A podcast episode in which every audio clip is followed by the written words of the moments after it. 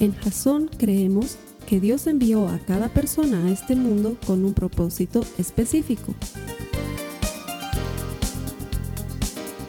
Nuestra misión es ayudarte a que tengas una relación personal con Jesús y a través de ella encuentres ese propósito para tu vida.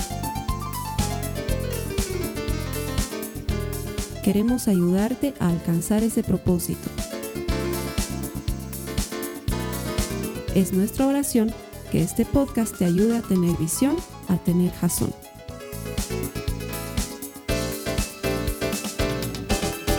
Quiero darte la bienvenida a los servicios habituales de Jazón, aquí en Jazón en línea y también aquí en Jazón, en nuestra sede en la ciudad de La Paz, Bolivia. Estoy seguro que Dios tiene preparado algo especial para ti porque hoy estamos comenzando una nueva serie y como todo lo que hacemos en Jazón tratamos de que sea excelente, tratamos de ponerle nuestra alma, nuestra vida y nuestro corazón de manera que sean un buen instrumento para Dios y que puedan ocasionar un impacto en tu vida.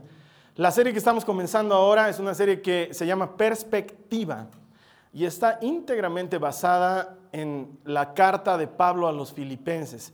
Esta carta es súper importante en el Nuevo Testamento porque nos va a descubrir lo que Pablo llama su secreto. ¿Sí? Él dice, he descubierto el secreto para estar contento en las buenas y en las malas. Y creo que ese secreto va a ser develado en estas próximas semanas durante esta serie.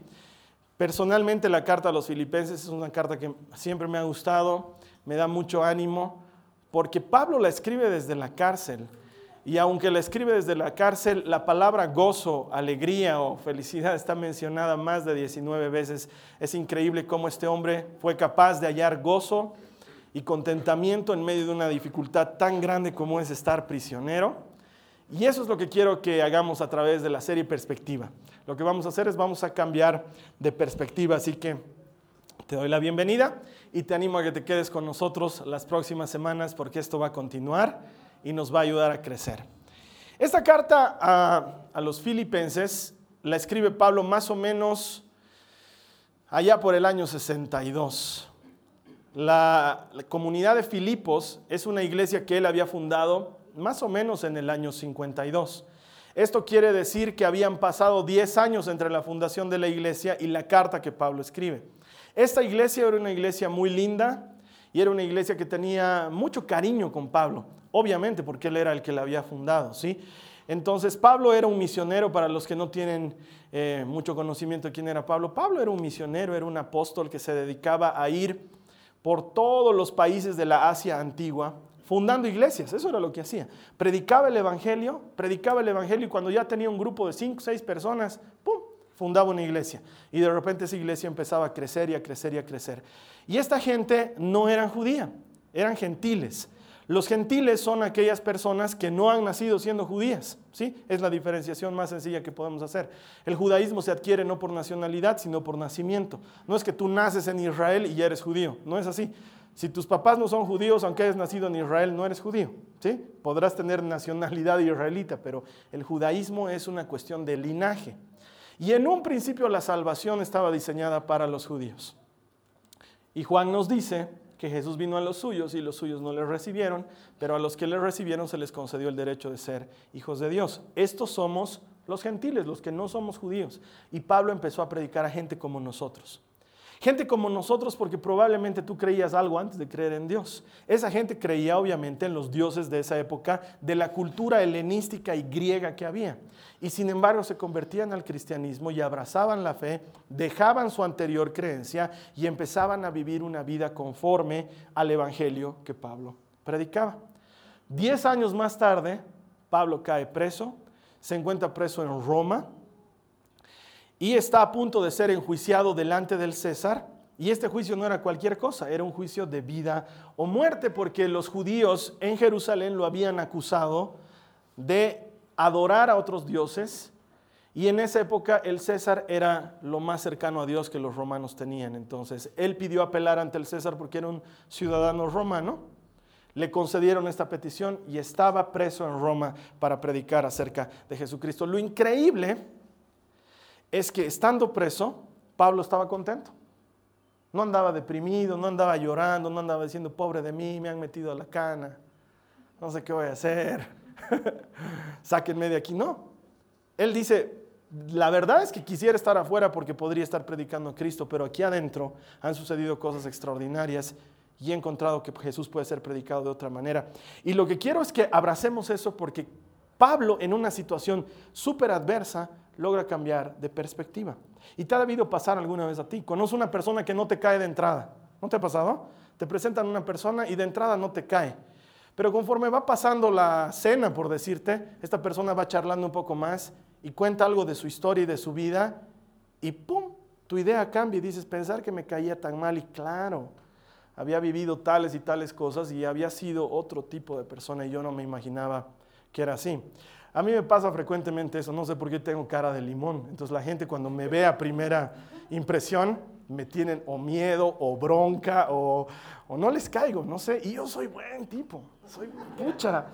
El pan y yo estamos en el mismo nivel, o sea, soy buen tipo, pero la gente cuando me conoce así de primero me presentan, no sé por qué he debido nacer con algo raro, no caigo bien. Y ya cuando me conocen cambian de idea y muchos me dicen, ¿sabes qué? Ni bien te conocí, me caíste gordo y yo estoy haciendo un serio esfuerzo por bajar de peso, pero me dicen, no es eso, sino que parecías pedante o pesado o gruñón y cuando me conocen la cosa cambia un poco, entonces si tú me estás viendo por primera vez, te prometo que soy buen tipo.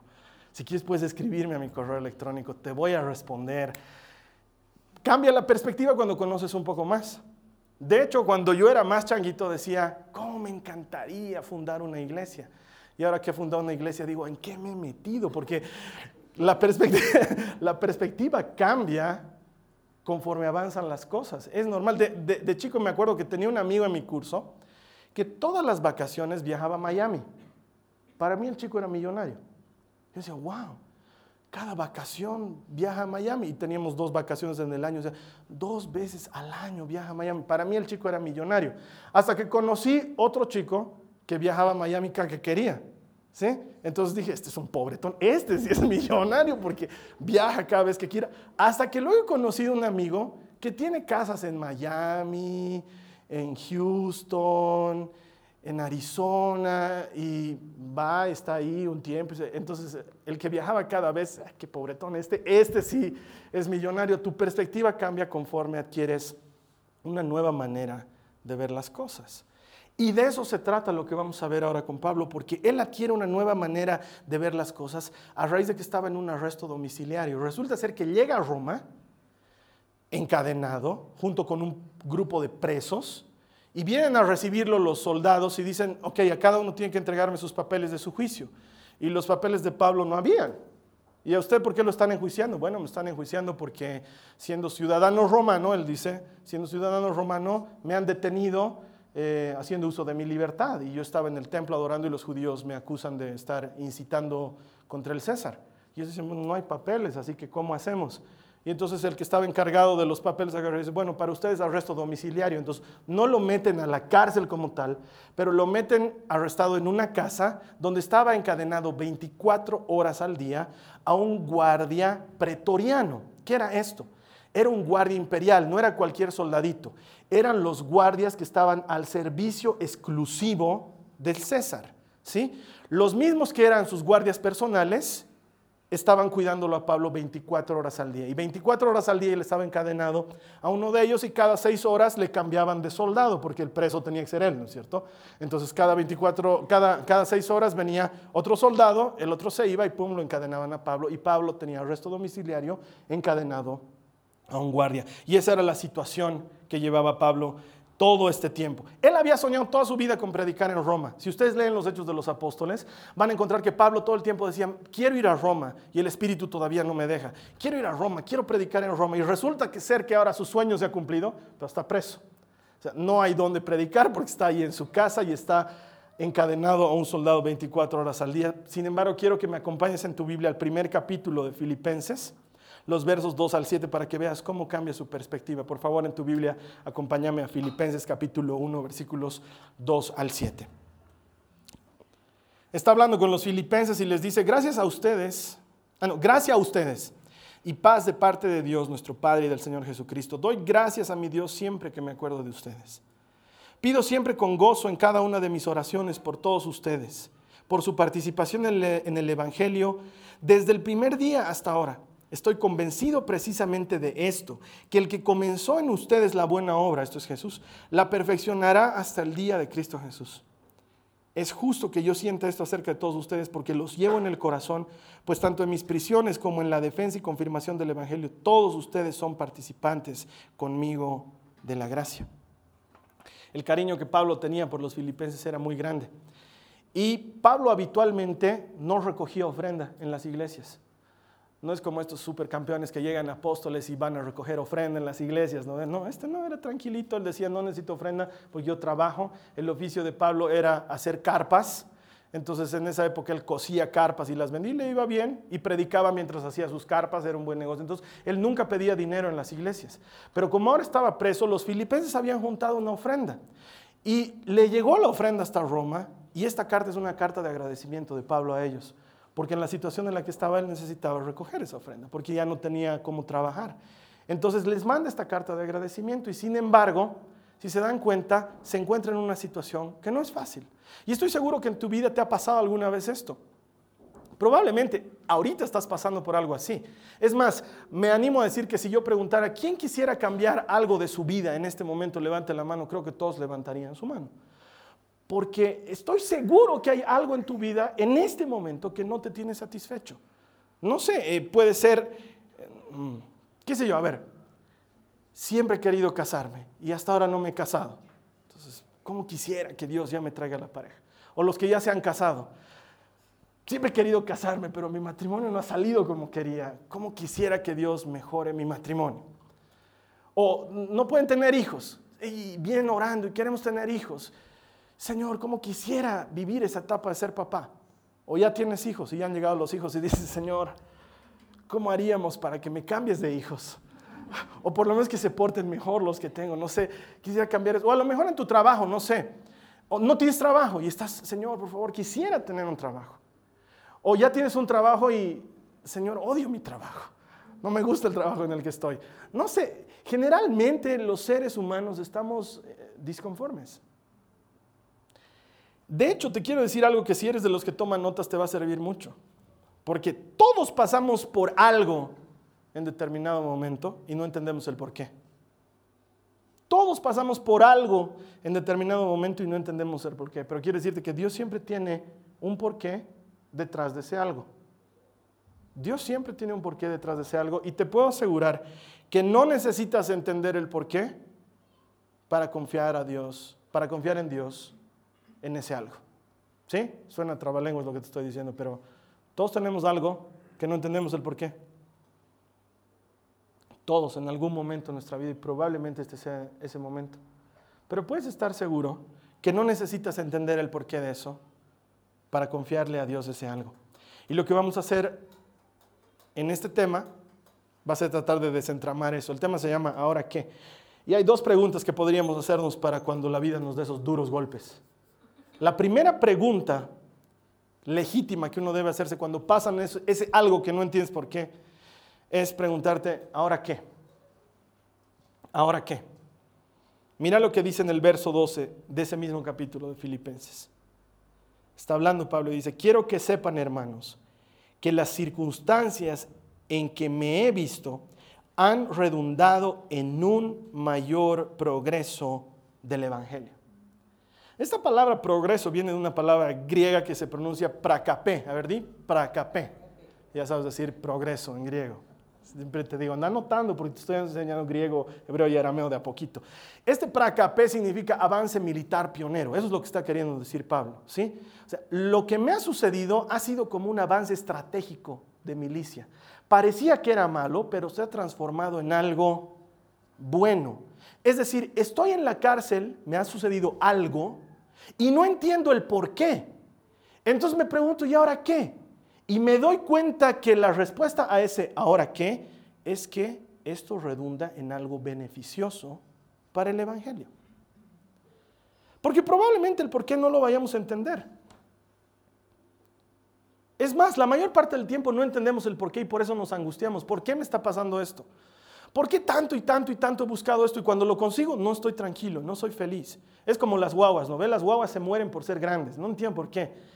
entre mis guaguas compiten por quién es mayor y hasta ahora no me entienden la Nicole y la María Joaquina que nunca en la vida la María Joaquina le va a alcanzar a la Nicole. Nunca, siempre vas a ser mayor Nicole. ¿sí? Y la Nicole sufre cuando encuentra una niña mayor. ¿Por qué es mayor que yo? Y anda, eh, el otro día nos encontramos con unos amigos, hola, hola nenas, la saludan. ¿Y tú cuántos años tienes? Le dice a la Nicole, la Nicole, ocho. Ella tiene cinco años, ya, ocho. Yo la miro y, ¿tienes cinco? No, papi, tengo ocho. Ok, no entiendo. Cuando somos chiquitos nos morimos por ser grandes y cuando somos grandes nos morimos por tener menos edad, ¿no ve? ¿Cuántos años vas a cumplir? 31, cuando vas a cumplir 41, ¿no ve? 31. ¿Por qué? No entiendo. Nunca estamos conformes en la vida. Nunca estamos conformes. Y eso es lo que nos lleva a preguntar, ¿por qué? ¿Por qué? ¿Por qué? ¿Por qué? Y aquí Pablo no se está preguntando el por qué. Pero se está preguntando, ¿ahora qué? ¿Ahora qué hago? Estoy preso y ahora qué hago? Y dice, esto ha redundado en algo muy bueno para el Evangelio. Esto ha redundado en algo beneficioso. Y ha entendido que la adversidad se puede transformar en una oportunidad que lo que parece que lo echa abajo, en realidad lo está levantando. Pero eso es porque está apegado a Cristo y ha entendido que para Dios tus problemas son oportunidades de hacer milagros. Que Dios no se despeina cuando tú tienes un problema, no agarra y dice, ¿en qué momento te he descuidado? ¿Por qué me he ido a ver un ratito la tele? Justo te me has caído. No, Dios no está pasando por ese dilema. No es que agarra y dice, a ver, ¿dónde está el Carlos Alberto? ¿Dónde está Carlos Alberto? ¿En qué te has metido? No, Nunca le pasa eso. Él está en control. Es algo que necesitamos ni siquiera creer, necesitamos entender. Aunque no lo creas, Él está en control. Él sabe lo que está ocurriendo con tu vida. Él permite muchas cosas deliberadamente para encontrar oportunidades para hacer algo en nosotros. Somos nosotros los que no entendemos la perspectiva de Dios. Es como unos años atrás, unos 10, 12 años atrás, estaban de moda. Te debes acordar, ibas a todo lado y habían unas famosas, unos famosos cuadros que se llamaban cuadros tridimensionales. Era una colección de pinturitas, así manchitas. Has debido ver puntitos de todos los colores. Y te decían que si veías ahí, veías una figura tridimensional. Y hay personas que jamás en su vida lograban ver nada, ¿no? Y te daban las instrucciones. Te decían, acérquese al cuadro hasta que esté pegado a su nariz. Luego, aléjese de a poco y visqué los ojos. Y, no, y tenías que hacer algo así hasta que los que logramos ver eso, testificamos que es como que te entraras en el cuadro y empieces a ver unas figuras que para los que nunca lo han visto siguen siendo de los mismos colores de los puntitos, ¿ya? No es que cambien de color, están matizados con los mismos colores, solamente adquieren forma. Sí, pero siguen teniendo el mismo color. Pero hay gente que nunca ha podido ver eso. Y es que para ver eso tienes que cambiar de perspectiva. Porque si lo sigues mirando ahí en plano, no lo vas a ver. De hecho, por puro malo, en el baño de visitas de mi casa he puesto dos de esos cuadros. Entonces la gente se toma un tiempo más cuando entra al baño de visitas de mi casa porque entran y ven los cuadros y se quedan ahí. Y me imagino que debe ser muy chistoso poner una cámara y ver la gente que está haciendo mientras están haciendo del uno, del dos, no sé. Ahora quiero que me acompañes al verso 13 porque mira cómo cambia la perspectiva de Pablo. Acaba de decir hemos tenido un avance y continúa diciendo, de tal manera que mis prisiones por la causa de Cristo se han hecho notorias a toda la guardia pretoriana. Es decir, en todo el palacio del gobernador se han enterado de que estoy preso y a todos los demás. Y de repente es como que Pablo dijera, dijera, ustedes piensan que estoy encadenado y que no puedo predicar, pero no se dan cuenta que lo que en realidad han hecho es que me han traído a la casa del César, con la guardia del César, y me han entregado una audiencia cautiva durante 24 horas. Cada seis horas tengo un tipo a mi lado al que le hablo. Y ahora quiero que te empieces a preguntar un ratito, ¿quién está encadenado a quién? ¿Y quién es el verdadero prisionero? Porque ustedes piensan que yo estoy preso, pero tengo un tipo que está preso a mi lado al que vengole hablando de Cristo los últimos días durante 24 horas al día. Y lo que parecía que era malo había sido algo buenísimo. Porque yo pensaba predicar en Roma, pero no pensaba predicarle a los guardias del César, que eso es otro cuento. Y todas estas cosas se han transformado en algo muy bueno para mí. Me hace recuerdo cuando era chico y practicaba taekwondo. Me acuerdo que en una de las clases eh, nos reunimos con otro gimnasio y en el otro gimnasio había un viejito gordito, de este tamaño más o menos. Y me ponen a hacer combate con él. Yo era changuito, malcriado y respetuoso, y le digo a mi, a mi sensei, le digo, yo no quiero pelear con el gordito. Y él me dice, ¿por qué? viejito, le digo, viejito es gordito, lo va a pegar. y el gordito ya está escuchando. Entonces me dice, pégame. Y yo le digo, no, no te voy a pegar. ¿cómo, le voy a pegar, señor? pégame, me dice. No, no, pégame, me grita. Entonces yo me acuerdo que agarro y le tiro un golpe. Y el hombre se hace hacia atrás, agarra mi mano, me jala, me tira al piso, pone su pie sobre mi hombro y se sienta sobre mí mientras yo pedía auxilio porque me estaba asfixiando con el brazo torcido. Y ahí me di cuenta de una cosa. Es increíble cómo puedes utilizar la fuerza del golpe, del ataque de otro en tu beneficio. Luego mi instructor me dijo, ese gordito con el que no querías pelear, además de taekwondo, practica aikido, que es un arte marcial que te enseña a utilizar la fuerza del otro en beneficio tuyo. Y es un poquito lo que está haciendo Pablo aquí. O sea, dice, el enemigo, Satanás, ha querido mantenerme prisionero, metiéndome en una cárcel y poniéndome cadenas, y el burro no sabe que estoy utilizando su propio golpe en contra de él y ahora tengo una audiencia cautiva. Los soldados se pelean por entrar a ver quién va a estar seis horas conmigo porque quieren escuchar la fascinante historia del carpintero de Israel. Y lo que en un principio parecía malo se ha transformado en algo bueno. Es decir, hermano, la prueba que estás soportando hoy, el día de mañana puede ser la prueba de lo que Dios hizo en tu vida. ¿Me entiendes? La prueba por la que hoy estás pasando Puede ser la mejor prueba de que Dios estuvo contigo todo ese tiempo, en los días que están por venir. Lo que hoy consideras tu miseria, el día de mañana puede ser tu ministerio. Eso que te está haciendo terriblemente padecer durante este tiempo, el día de mañana puede ser la causa para que estés parado delante de otras personas diciendo, estuve en esto y Dios me libró. Porque esa es la manera en la que Dios trabaja. Mira lo que dice en el verso 14. Dice, la mayoría de los hermanos, confiando en el Señor por causa de mis prisiones, tienen mucho más valor para hablar la palabra de Dios sin temor. ¿Te das cuenta de lo que había pasado?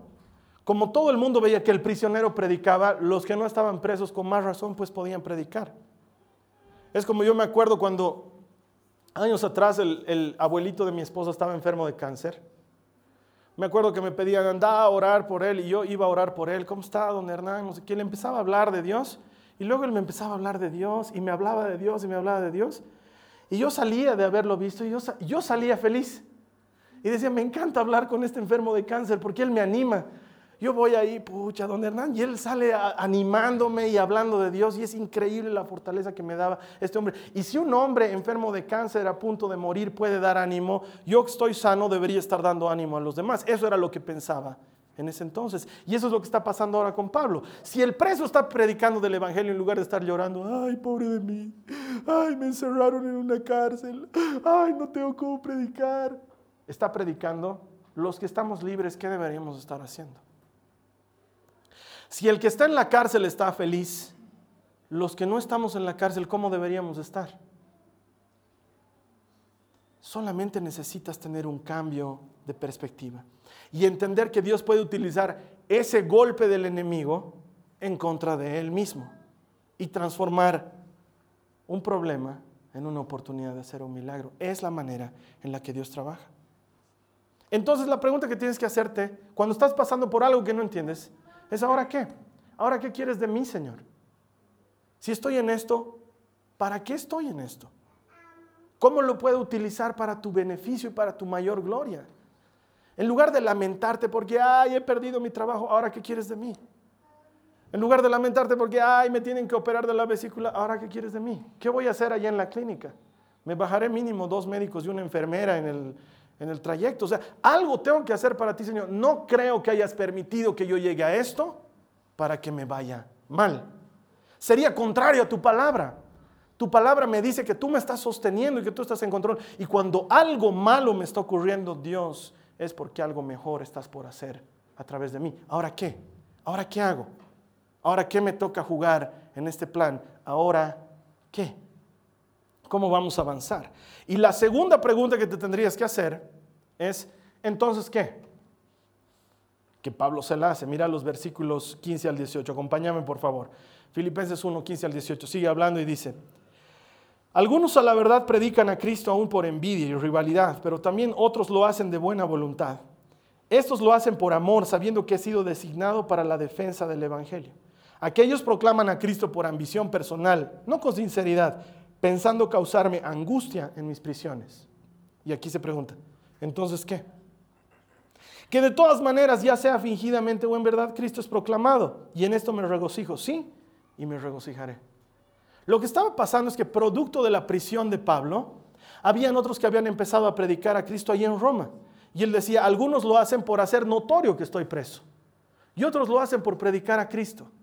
Y luego se pregunta una cosa que en griego se, pronuncia Tisker plan. A ver, di conmigo. Tisker plan. Ahora, ¿qué? Entonces, ¿qué? O en pocas, ¿y qué? Eso es lo que está diciendo Pablo. Están predicando para que yo reniegue. ¿Y qué? Mientras prediquen a Cristo. Eso es lo que dice. Ha sucedido algo que no entiendo. ¿Y qué? Mientras sea para el beneficio de Dios. Eso es lo que está diciendo Pablo. Tisker plan. ¿Y qué? Entonces, ¿qué? ¿Ustedes creen que me va a dar bronca que prediquen a Cristo? Está diciendo, no, yo chocho. Que si porque estoy preso hay alguien que está predicando a Cristo, wow, ya sea para hacerme quedar bien o hacerme quedar mal, finalmente que yo quede bien o mal, ¿a quién le importa la cosa que se está predicando? Cristo. Todo había transcurrido en algo bueno desde la perspectiva de Pablo. Seguro los que veían, lo veían desde afuera decían, pobrecito, tremendo predicador, podría estar llenando estadios y está en la cárcel y él decía, no tienen idea que estoy escribiendo dos tercios del Nuevo Testamento desde aquí dentro, desde la cárcel. Lo que para ustedes es prisión, para mí es escritorio de trabajo. Cambio de perspectiva.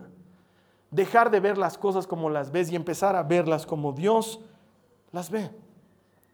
De hecho, me he entrenado a mí mismo a que cuando me pasa alguna adversidad me pregunto,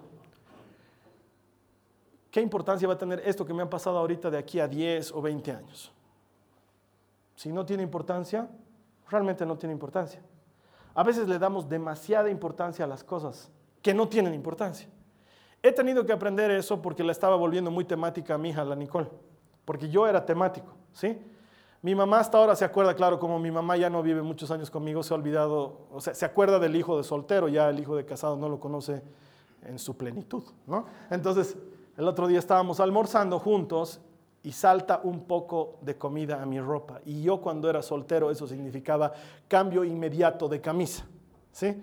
Porque como mi closet era mágico, ¿no es cierto? Yo iba y siempre habían camisas limpias y yo no comprendía el procedimiento de cómo se limpiaban. Yo me las metía en un canasto y aparecían limpias en mi, en mi closet, entonces pues, era maravilloso. Me saltaba algo, yo iba y me cambiaba de camisa. Entonces a mi hija le empezó a volver así, entonces ella no toleraba, y las guavas, ustedes saben, se derraman el jugo, se derraman la comida y hacía un escándalo. Entonces yo he aprendido a convivir con algunos aspectos de la mugre, ¿no? Entonces el otro día estamos almorzando y ¡pum! me salta a mi comida. Y yo agarro una servilleta y me limpio, le pongo sal y me limpio y se disimula y me quedo tranquilo. Y mi mamá dice, no, no te vas a cambiar de camisa. Y yo haciéndole caras porque la Nicola estaba escuchando, no mamita, Ensuciarse hace bien.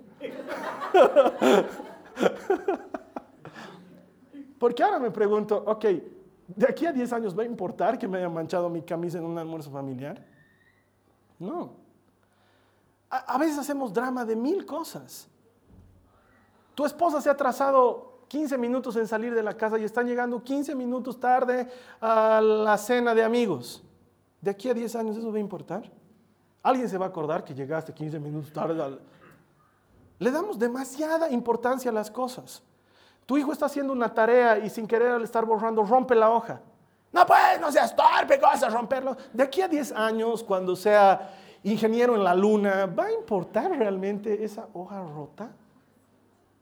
Pero le damos demasiada importancia a muchas cosas. Nos deprimimos porque no nos hemos podido peinar como queríamos antes de salir. Y todo el día estamos amargados. ¿Y sabes qué? El día de mañana nadie se va a acordar de cómo estabas peinado. Qué linda es esa película, Click, ¿no ve? Cuando la, esposa le pregunta a Adam Sandler, le dice, ¿sabes cuál era nuestra canción cuando nos dimos el primer beso? Y él, no, no tengo idea, pero más bien tengo mi control remoto, Dios. ¿no? Porque hay cosas que en ese momento son importantes, pero luego no lo son. Y eso es lo que nos está diciendo Pablo. Tienes que el plan. ¿Y qué? Se me rompió esto. ¿Y qué? Se me pinchó la llanta. ¿Y qué? Estaba viendo mi programa favorito y salió el discurso del presidente. ¿Y qué? Me interrumpió. ¿Y qué? Llegué a la peluquería y estaba cerrada. ¿Y qué? Es que ahora voy a tener que ir así con mi pelo a la oficina. ¿Y qué? ¿Realmente es grave? ¿Por qué no cambiamos un poco de perspectiva? Es lo que dice Pablo. Porque cuando descubres lo que no es importante, puedes enfocarte en lo que es importante. ¿Y qué cosas son realmente importantes? Dios es importante. La eternidad es importante. De aquí a 10 años la eternidad va a seguir siendo la eternidad.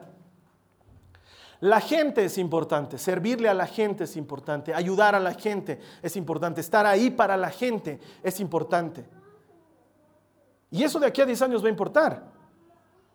Si pasado mañana alguien me llama para que yo vaya a orar por esa persona y no voy a orar, a lo mejor de aquí a 10 años esa persona se sigue acordando y dice, cuando te necesité no estuviste ahí, Carlos Alberto. La gente sí es importante.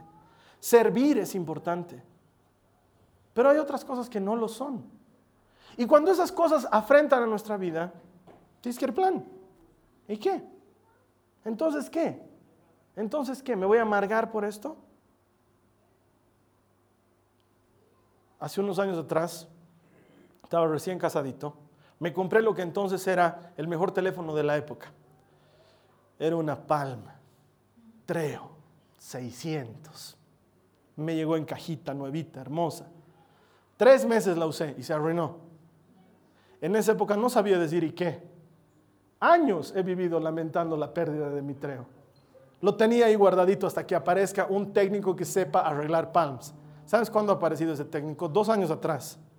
Cuando ya ese teléfono era pues, un artículo para pisapapeles o podía acompañar un muro entre varios ladrillos, o sea, ya no servía realmente de nada. Apareció uno que me lo arregló. Chocho yo andaba con mi pesada ahí en mi bolsillo. Lo había hecho arreglar. Cuando todo el mundo ya tenía teléfonos que hacían maravillas, veían mi teléfono y parecía BlackBerry porque tiene teclitas, ¿no? Entonces, wow.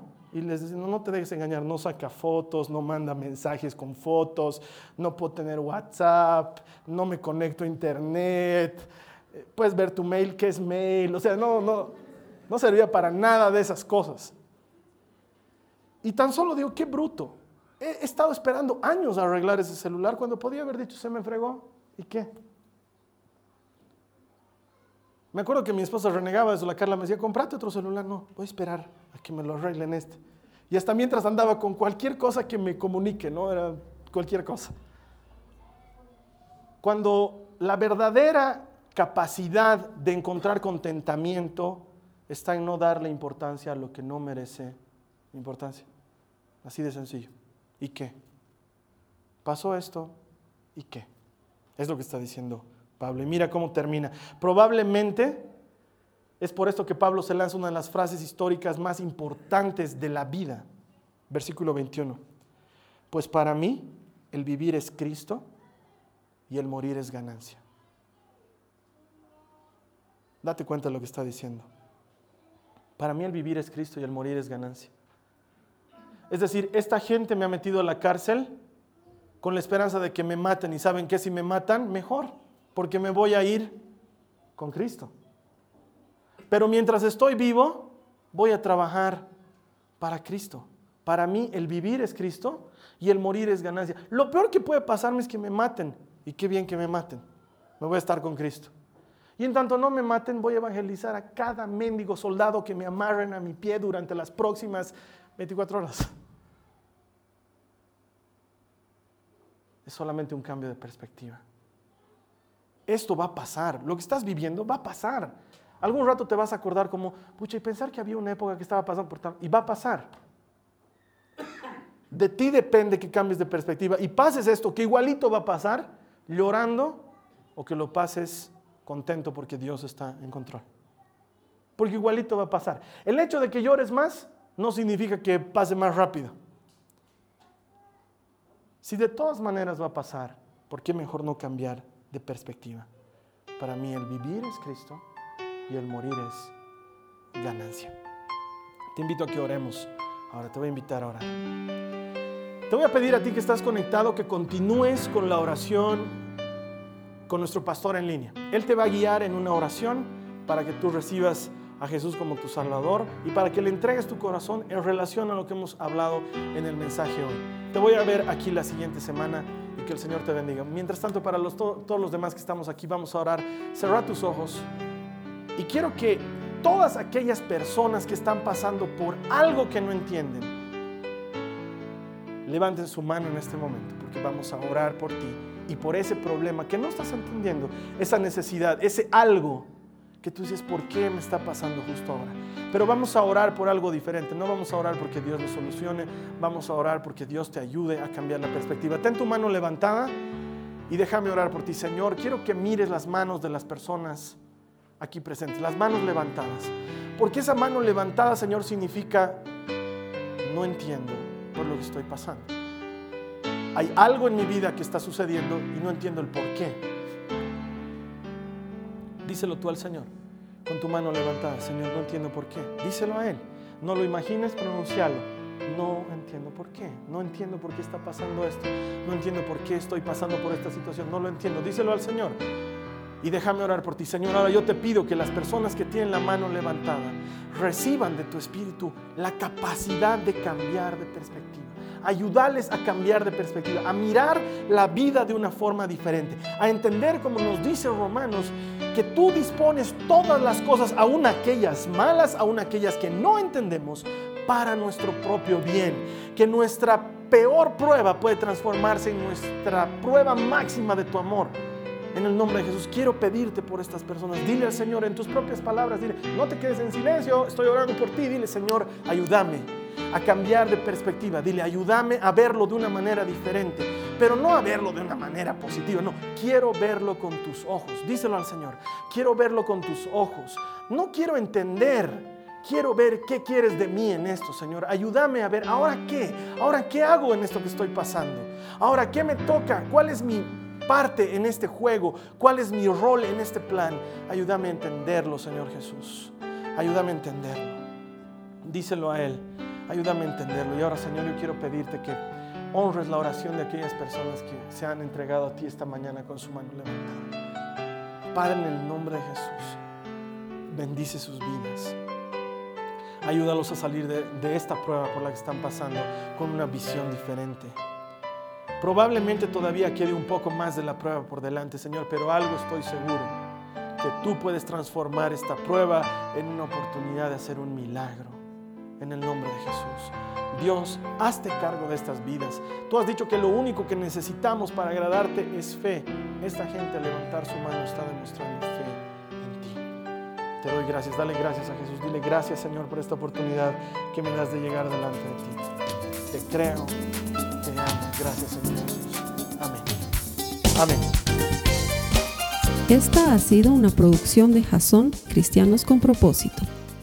Para mayor información sobre nuestra iglesia o sobre el propósito de Dios para tu vida, visita nuestro sitio web www.jason.info. Allí encontrarás muchos recursos para animarte en tu relación con Dios, enseñanzas, nuestro blog, prédicas y mucho más. Te lo deletreamos www.jazon.info también puedes visitarnos en nuestro sitio en Facebook www.facebook.com barra Que Dios te bendiga abundantemente. Muchas gracias.